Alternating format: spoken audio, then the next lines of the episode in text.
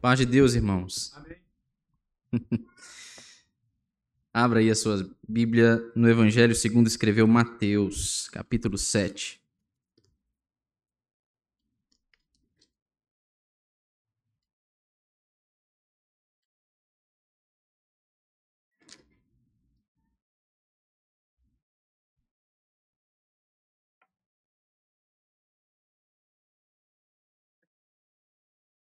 Mateus capítulo 7.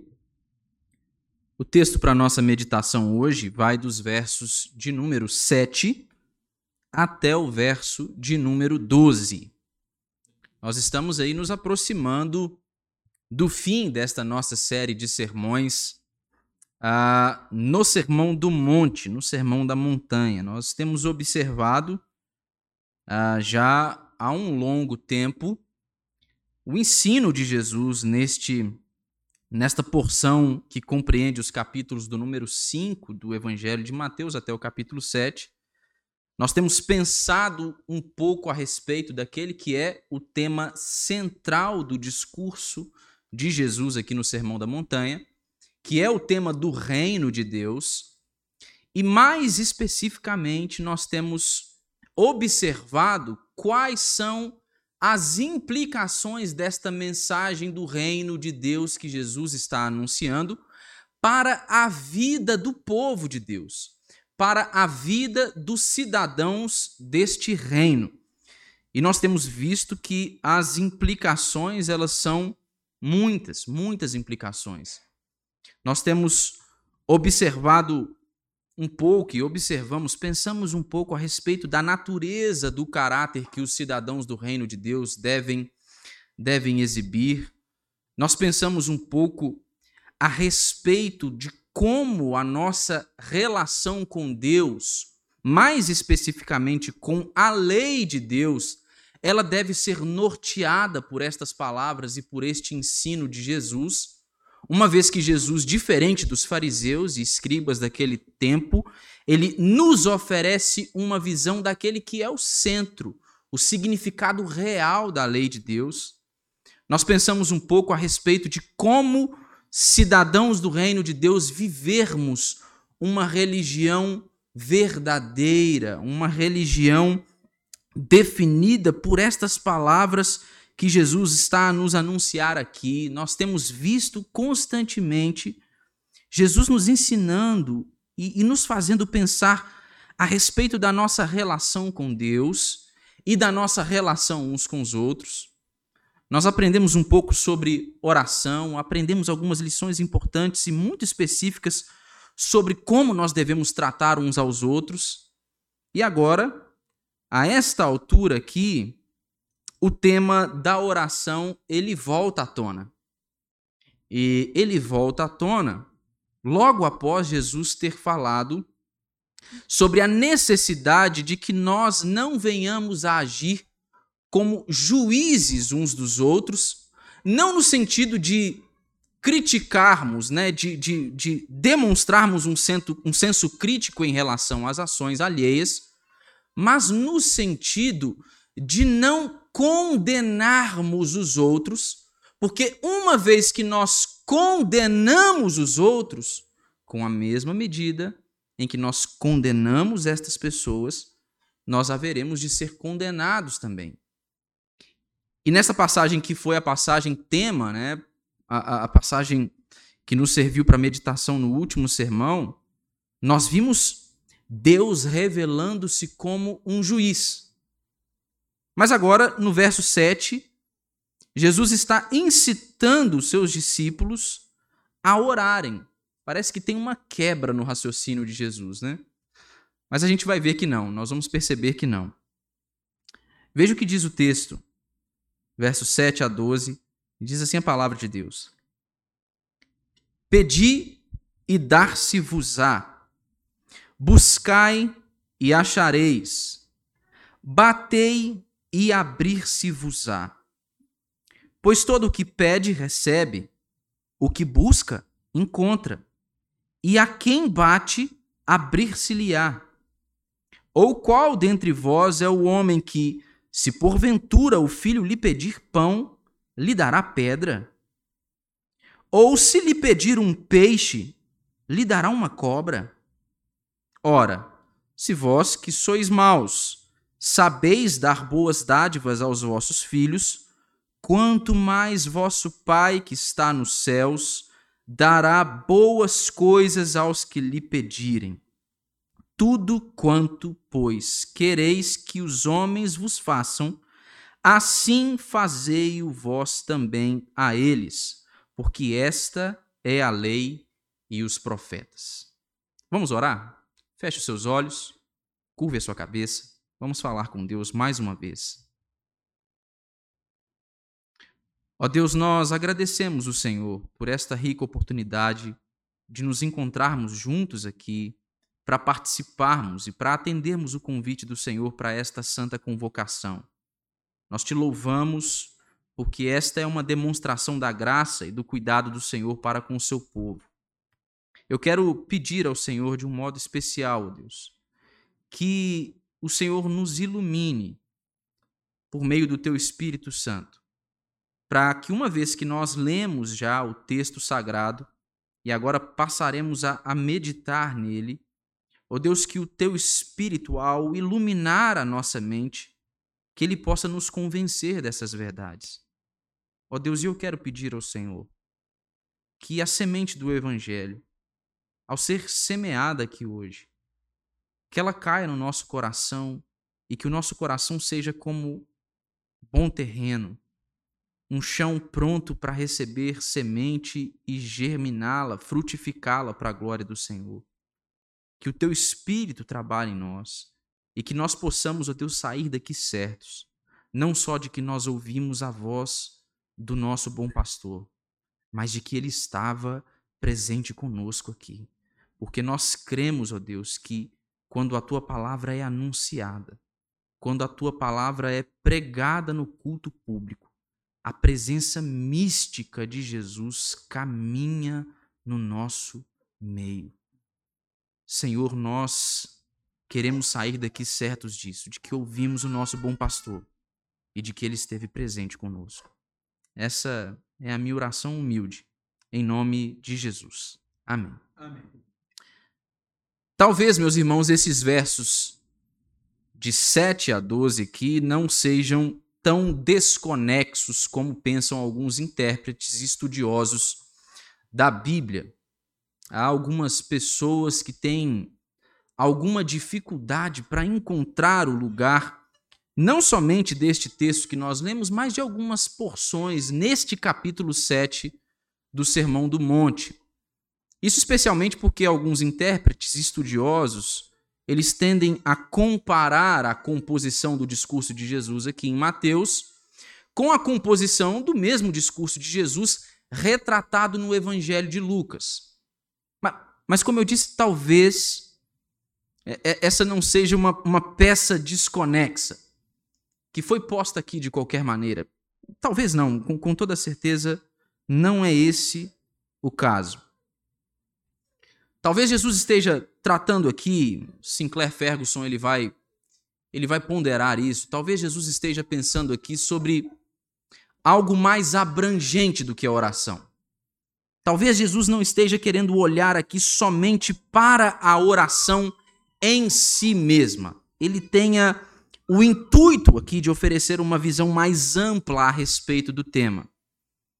A saber, o que Jesus está falando e ensinando aqui, e aquilo para o que Jesus está apontando aqui, é para a necessidade dos filhos de Deus dos cidadãos do reino de Deus a necessidade de provisão, de conselho e de direção do seu Pai que está nos céus.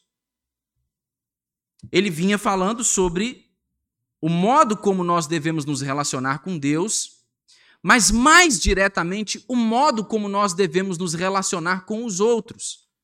Especialmente pensando quando ele fala sobre o tema do julgamento nos irmãos e depois, quando ele fala sobre a parábola de lançar pérolas aos porcos, ele está pensando naquelas pessoas de fora do arraial, aqueles que não fazem parte do corpo da fé. seja qual for a atitude que nós devemos ter uns para com os outros, nós só podemos tê-las, irmãos, se o Senhor for gracioso para conosco. Se nós recorrermos à graça do Senhor para que ele nos capacite a fim de que nós vivamos a vida que ele deseja que nós vivamos.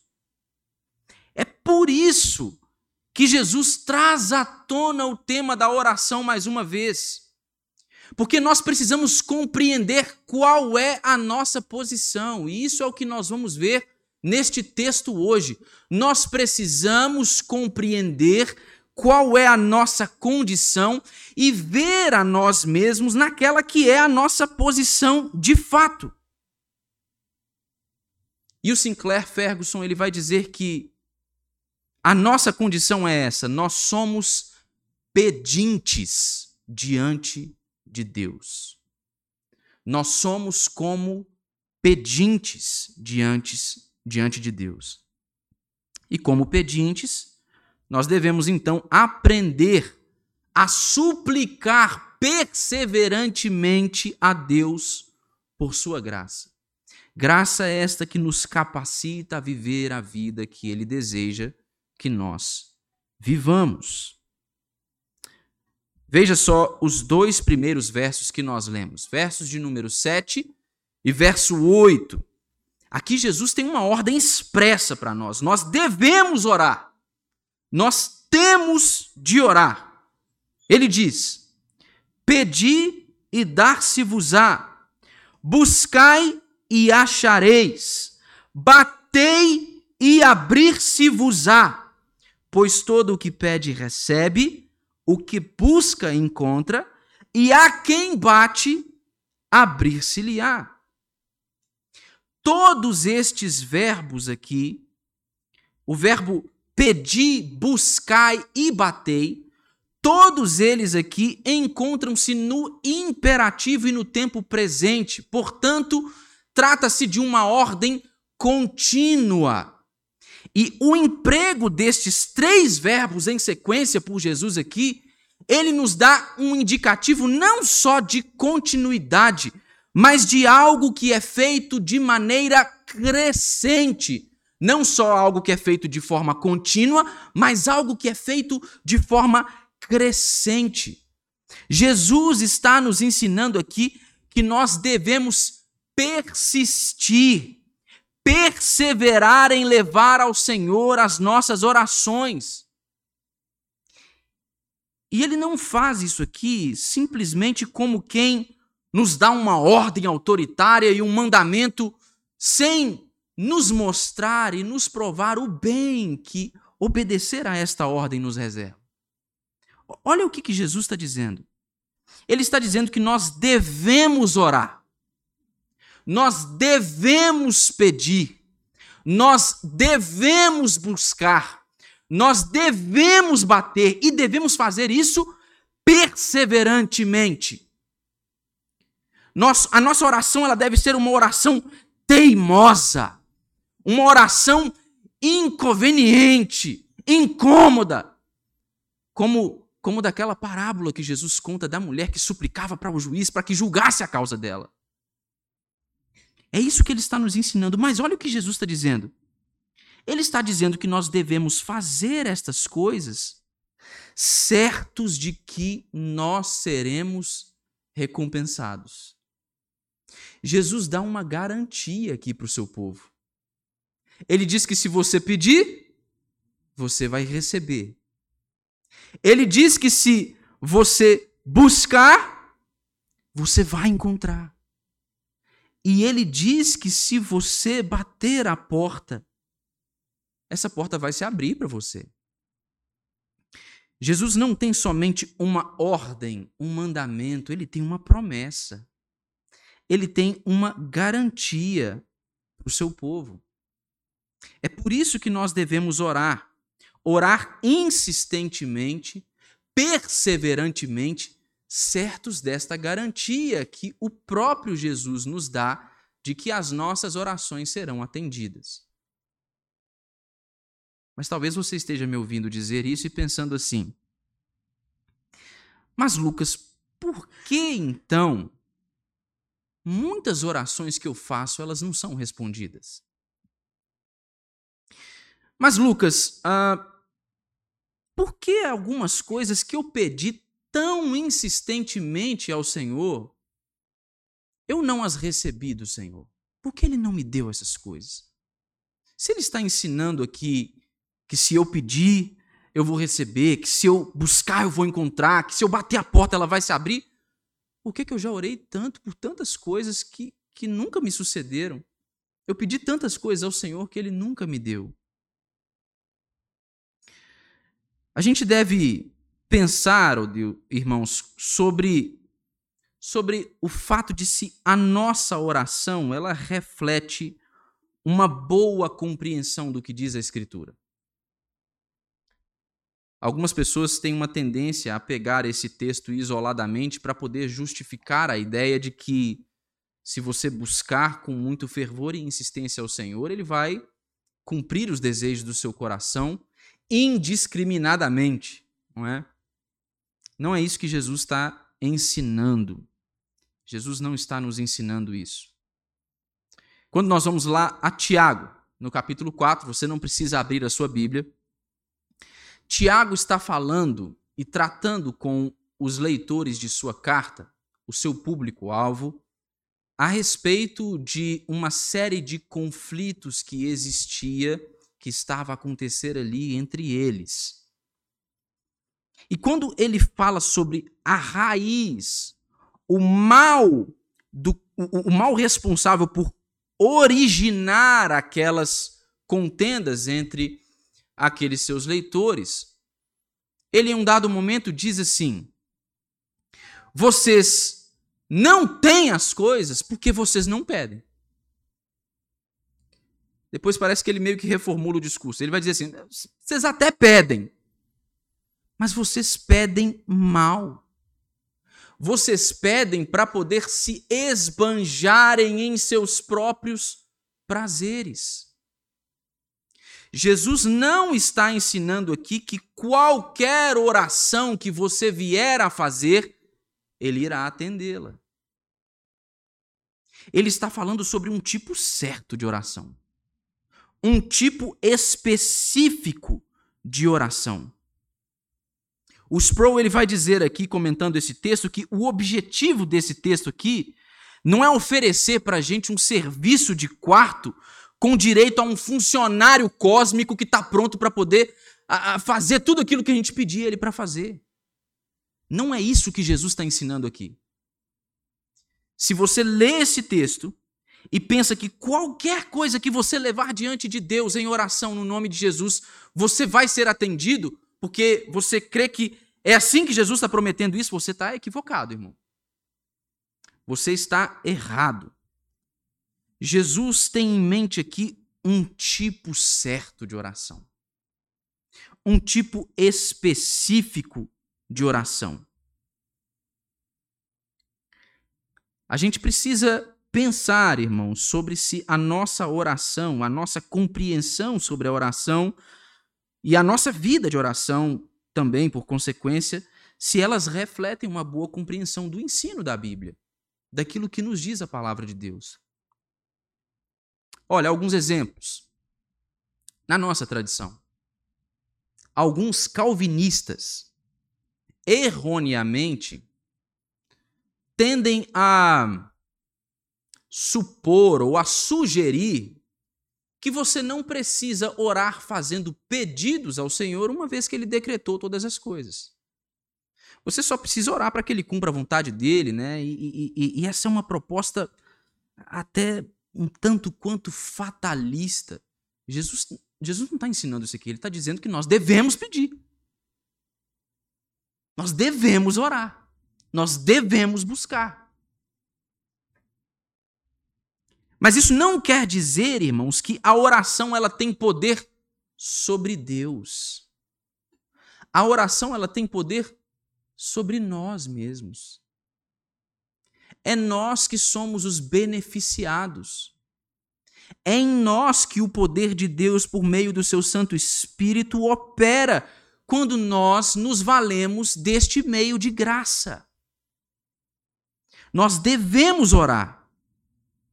Não desta maneira fatalista, mas não também como os crentes que estavam recebendo a carta de Tiago oravam. Não uma oração egoísta, uma oração para poder esbanjar em seus próprios prazeres, uma oração que visa somente a, a, a conquistar aquelas coisas que, que se sente desejo por elas. Nós precisamos aprender a orar, nós devemos orar, mas para isso nós precisamos aprender a orar. E para nós aprendermos a orar, irmãos, nós precisamos compreender a nossa condição de necessidade da graça de Deus. Sabe por quê, irmãos? Porque só os necessitados é que oram. Oram de verdade. Só aqueles que têm necessidades reais e profundas é que oram.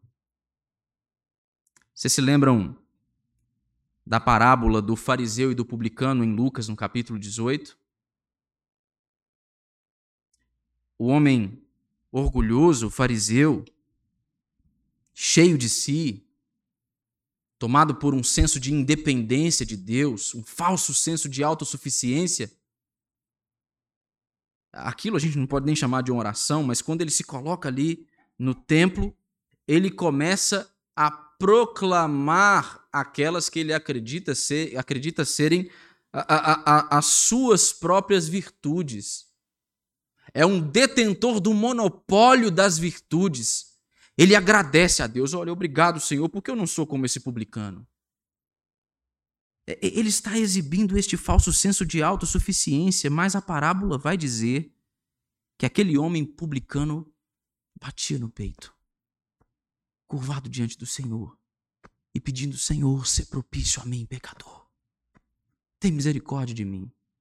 Só os necessitados é que oram. Nós devemos orar, mas nós devemos orar cientes de que nós somos indivíduos, homens que carecem da graça de Deus. Mas eu disse aos irmãos que nós devemos orar e que Jesus está nos ensinando a orar, mas não uma oração qualquer. Ele quer que nós oremos de maneira correta. Uma oração correta. E como é que nós aprendemos a orar? Como nós devemos orar? A garantia que Jesus nos dá aqui nos versos 7 e 8 de que as nossas orações serão atendidas, elas não são aplicadas a qualquer tipo de oração. Nós vamos ver aqui nos versos seguintes, de 9 a 11, que para nós aprendermos a orar de maneira correta, nós devemos ter primeiro em mente quem Deus é e quem nós somos. Olha o texto aí, veja o verso de 9 a 11. Diz assim: ou qual dentre vós é o homem que, se porventura o filho lhe pedir pão, lhe dará pedra? Ou se lhe pedir um peixe, lhe dará uma cobra? Ora, se vós que sois maus sabeis dar boas dádivas aos vossos filhos, quanto mais vosso Pai que está nos céus dará boas coisas aos que lhe pedirem. Jesus está aqui usando um argumento semelhante ao que ele usou quando ele tratou acerca da ansiedade no, fim, no final do capítulo 6. É um argumento de menor para maior. Jesus está dizendo assim: se vocês são maus, e mesmo sendo maus, seres humanos caídos, pecadores, se mesmo nessa condição vocês conseguem dar coisas boas para os filhos de vocês quando eles pedem a vocês, quanto mais o Pai de vocês que está no céu dará também coisas boas àqueles que pedirem. O que eu disse? Para nós aprendermos a como orar, nós primeiro devemos ter em mente quem Deus é e quem nós somos. O texto não afirma isso, mas o argumento é claro. Isso está implícito aqui. Se nós somos maus, Deus ele é o quê? Ele é bom. Somente ele é bom. O argumento de Jesus aqui é muito claro. E nós precisamos ter isso em mente quando nós oramos e se nós desejamos orar de modo correto. Para nós aprendermos como nós devemos orar, nós precisamos entender isso, irmãos.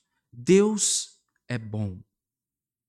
Deus é santo. Deus é justo. Mas nós somos maus. Nós somos pecadores. Nós somos seres caídos. Nós somos indivíduos, por causa do nosso pecado, desprezíveis. Mas Jesus está dizendo: se mesmo nós, nessa condição tão miserável, a gente ainda consegue dar coisa boa para os nossos filhos, muito mais aquele que é bom vai dar boas coisas àqueles que pedirem a Ele. Segundo lugar, como que a gente pode aprender qual é o tipo de oração que nós devemos fazer? Nós devemos aprender a pedir a Deus as coisas certas. Deus quer, irmãos, que nós peçamos a Deus aquelas coisas das quais nós necessitamos. Deus quer que nós peçamos a Deus as coisas que nós precisamos. Qual que é o conteúdo do exemplo de Jesus aqui? Se o teu filho te pede pão, você não vai dar uma pedra para ele. Ou se o teu filho te pede peixe, você não vai dar uma cobra para ele.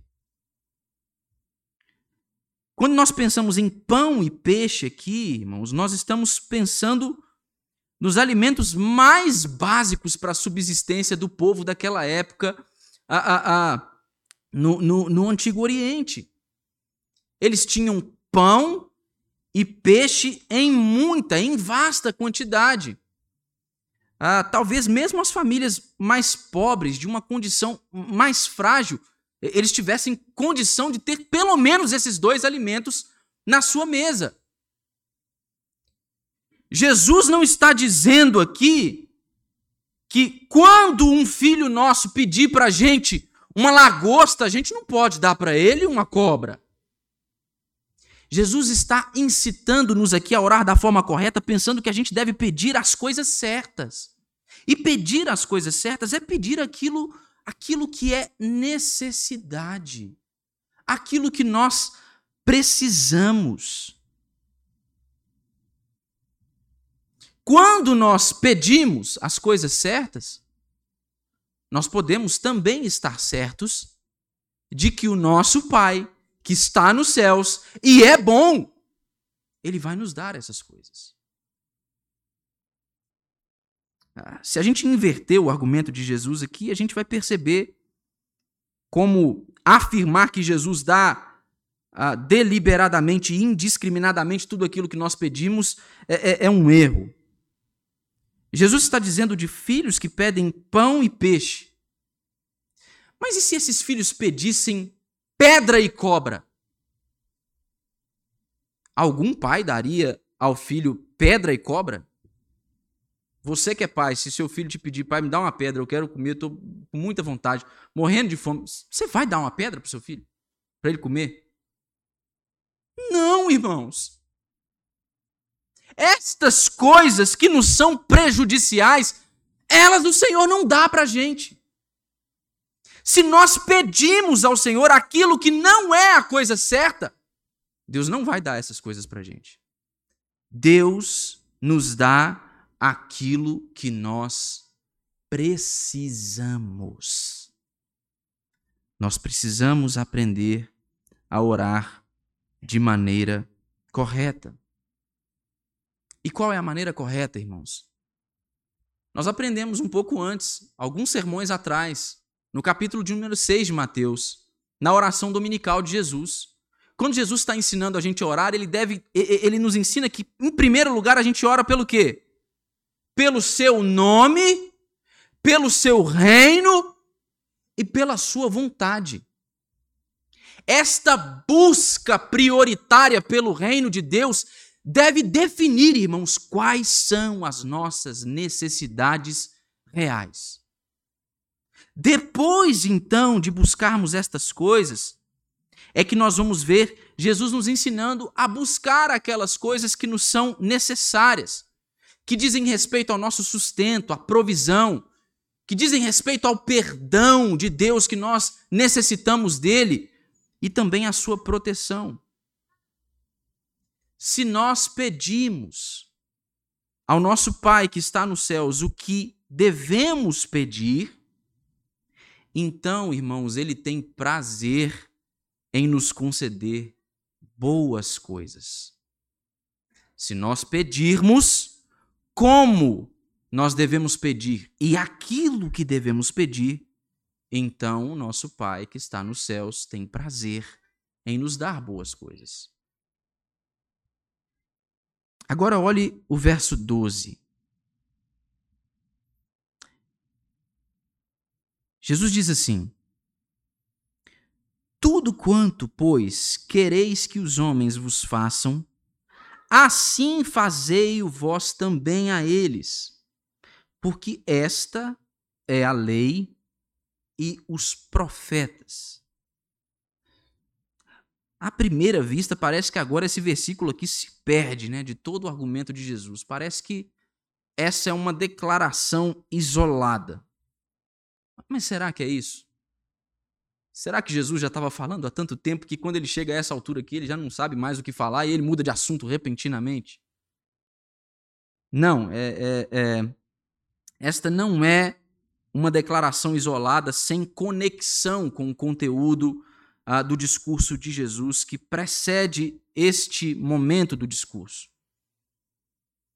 Irmão, somente aquele que se vê como um pedinte diante do Senhor, somente aquele que reconhece a sua condição de necessitado da graça de Deus, somente aquele que sabe que não tem nada a oferecer, mas que descobriu aquele que descobriu que ele é um filho do bom Pai Celeste, aquele que descobriu, apesar de não ter nada para oferecer, aquele que descobriu que ele é um herdeiro de Deus, da graça de Deus, somente este indivíduo vai ser capaz de orar a ponto de colocar os seus próprios interesses de lado para poder servir aos outros.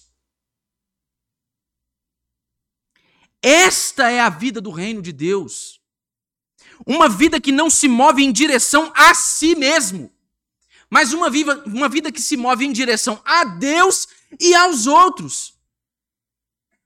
E somente quem entende que esta é a vida que Deus requer de nós e que sabe que não pode vivê-la por si mesmo, somente esta pessoa vai pedir, buscar e bater a porta insistentemente para que Deus o supra com a sua graça. E essa declaração de Jesus aqui ela é um tanto quanto simples. Jesus ele está nos oferecendo aqui um resumo da lei e dos profetas, o que não significa que Jesus está dizendo aqui que nós precisamos observar somente esse versículo e nos esquecermos de todo o conselho que a Escritura nos dá e de todas as ilustrações expostas ao longo de toda a Escritura a respeito da vida que o Senhor requer de nós. Mas Jesus ele está aqui colocando em poucas palavras este conselho, um princípio que está exposto ao longo de toda a Escritura em diversas ocasiões. Quando ele diz que este mover-se em direção aos outros, fazendo pelos outros aquilo que, que nós desejamos que seja feito por nós mesmos. Quando ele diz que isto é a lei e os profetas, ele está usando a lei e os profetas aqui para representarem todo o Velho Testamento.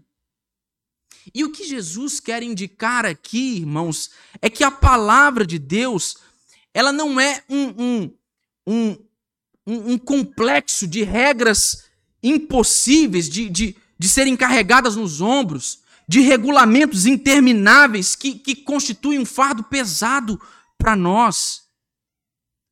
Não, o que Jesus está nos ensinando aqui é a operação do princípio do amor. Você quer cumprir a lei e os profetas? Você quer viver a vida que glorifica a Deus? Você precisa então amar a Deus acima de todas as coisas e amar ao seu próximo. Assim então você está cumprindo a lei. Jesus está falando sobre a operação do princípio do amor. Mas só se move em direção a este amor quem compreendeu a sua condição de necessidade da graça de Deus para viver essa vida. Porque entendeu que não tem nada para oferecer. Algumas pessoas vão dizer que a essência do cristianismo é essa aqui. É o que está no versículo de número 12. Você precisa fazer pelos outros aquilo que você desejaria que os outros fizessem por você. Mas algumas pessoas apontam este aqui como sendo ah, este verso como sendo a essência da vida cristã, excluindo a necessidade de salvação pessoal por meio da cruz de Cristo. O Sproul ele vai dizer que a razão pela qual nós temos necessidade da cruz é porque nós transformamos a regra de ouro. Este, este verso aqui é chamado de regra dourada, de regra de ouro por muitos estudiosos. E o Sproul vai dizer que a razão por que nós temos necessidade da cruz é porque nós transformamos a regra de ouro em ferrugem. Se a gente acha que a essência do cristianismo é somente fazer boas ações uns pelos outros, mas pensa isso desprezando a necessidade de um sacrifício substitutivo que nos una em comunhão a Deus novamente por meio de seu Filho, você está pisando na graça. Quem pensa desta forma está a pisar na graça. Quando eu olho para o verso 12 aqui, irmãos, eu não consigo pensar em primeiro lugar nas boas ações que eu devo fazer pelos outros. Eu consigo pensar na afirmação de Jesus que esta atitude, fazer e buscar fazer o bem, amar os outros, é a lei e os profetas. Eu só consigo pensar no fato de que Jesus está apontando este estilo de vida aqui como o cumprimento da vontade de Deus. Mas eu não posso cumpri-la. Irmãos, nós já pregamos isso aqui, eu tenho pregado e enfatizado isso constantemente. Quando Jesus fala sobre os traços de caráter que nós devemos exibir, eu disse aos irmãos: nós não podemos exibir este caráter, não sem Jesus. Quando eu ensinei os irmãos e procurei fazer os irmãos entender como nós devemos nos relacionar com a lei de Deus de maneira correta, eu fiz questão de enfatizar aos irmãos: irmãos, a gente não consegue fazer isso, nós precisamos de Jesus. Todas as vezes que nós olhamos para o conteúdo da pregação de Jesus no Sermão do Monte, o que salta aos nossos olhos é o fato de que nós não podemos viver esta vida. Nós precisamos de Jesus. Então, quando eu olho para o verso 12, irmãos, e eu olho para aquele que deve ser o fim das nossas orações, eu só consigo pensar naquela que é a principal das nossas necessidades. A nossa necessidade, irmãos, é a necessidade de redenção. Nós precisamos de redenção. O motivo por que nós distratamos uns aos outros não é outro, irmão, senão o fato de que este é um comportamento derivado da nossa ofensa contra o Criador. A razão por que os nossos relacionamentos eles são quebrados. A razão por que nós não nos movemos em direção ao outro com o fim de nos ocuparmos com as suas necessidades e de nos ocuparmos com a vida e os interesses desse nosso irmão, a ponto de deixar as nossas próprias vontades de lado. A razão não é só porque alguém pisou no nosso calo, ou porque a gente não consegue lembrar de todo mundo, ou porque isso é uma tarefa um pouco difícil de se fazer com todo mundo. A razão é nós quebramos a lei de Deus. Nós ofendemos a Deus nós ofendemos a Deus. Nós precisamos de redenção. Nós precisamos pensar, irmãos, quando nós pensamos sobre a oração. Será que nós temos nos dedicado à oração como nós devemos nos dedicar segundo o conselho de Jesus? Será que a gente tem orado perseverantemente, insistentemente? Mas será que nós temos orado desta maneira, reconhecendo a nossa necessidade da graça do Senhor? Irmão, será que as coisas que eu peço a Deus, será que são coisas realmente boas? Será que será que as minhas orações elas têm sido destinadas à finalidade correta? Lembrem-se do que Jesus disse aqui. Somente Deus é bom. Nós somos maus, homens caídos, miseráveis por causa do pecado.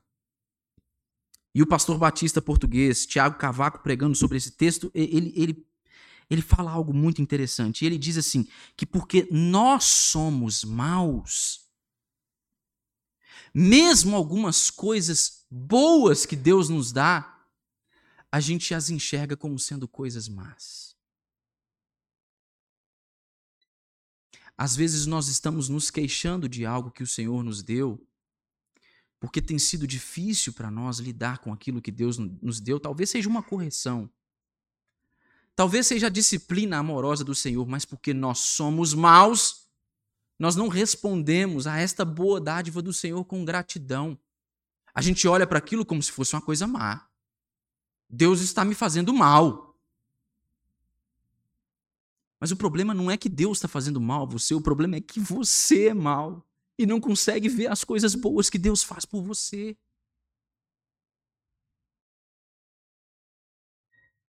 Preste atenção, este é o exemplo maior.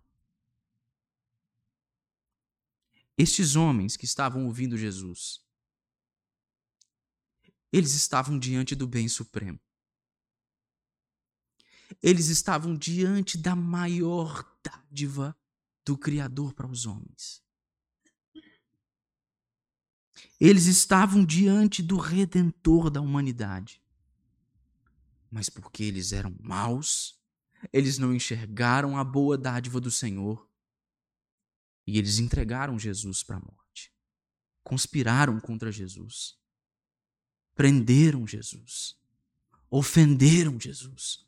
Mataram Jesus. Porque nós somos maus, irmãos. Às vezes nós olhamos para as coisas boas que Deus nos dá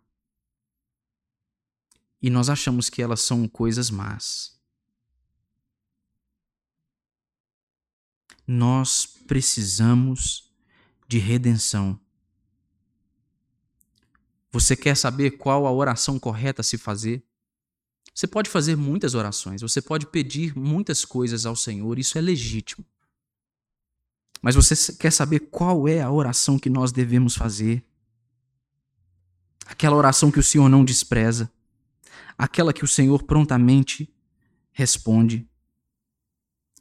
Nós devemos pedir a Deus por Jesus. Nós devemos buscar a Jesus. A gente deve bater na porta, irmão, e falar assim: Deus, Jesus está aí. Eu preciso ficar perto dele. Eu não posso sair do lado dele. Eu preciso estar na presença dele. Me dá Jesus. Eu preciso de Jesus. Nós precisamos de Jesus. E este bem, que é o bem supremo, ele não só nega a nenhum pedinte. A graça de Deus não só nega a nenhum pedinte. Peça por Jesus. Busque a Jesus.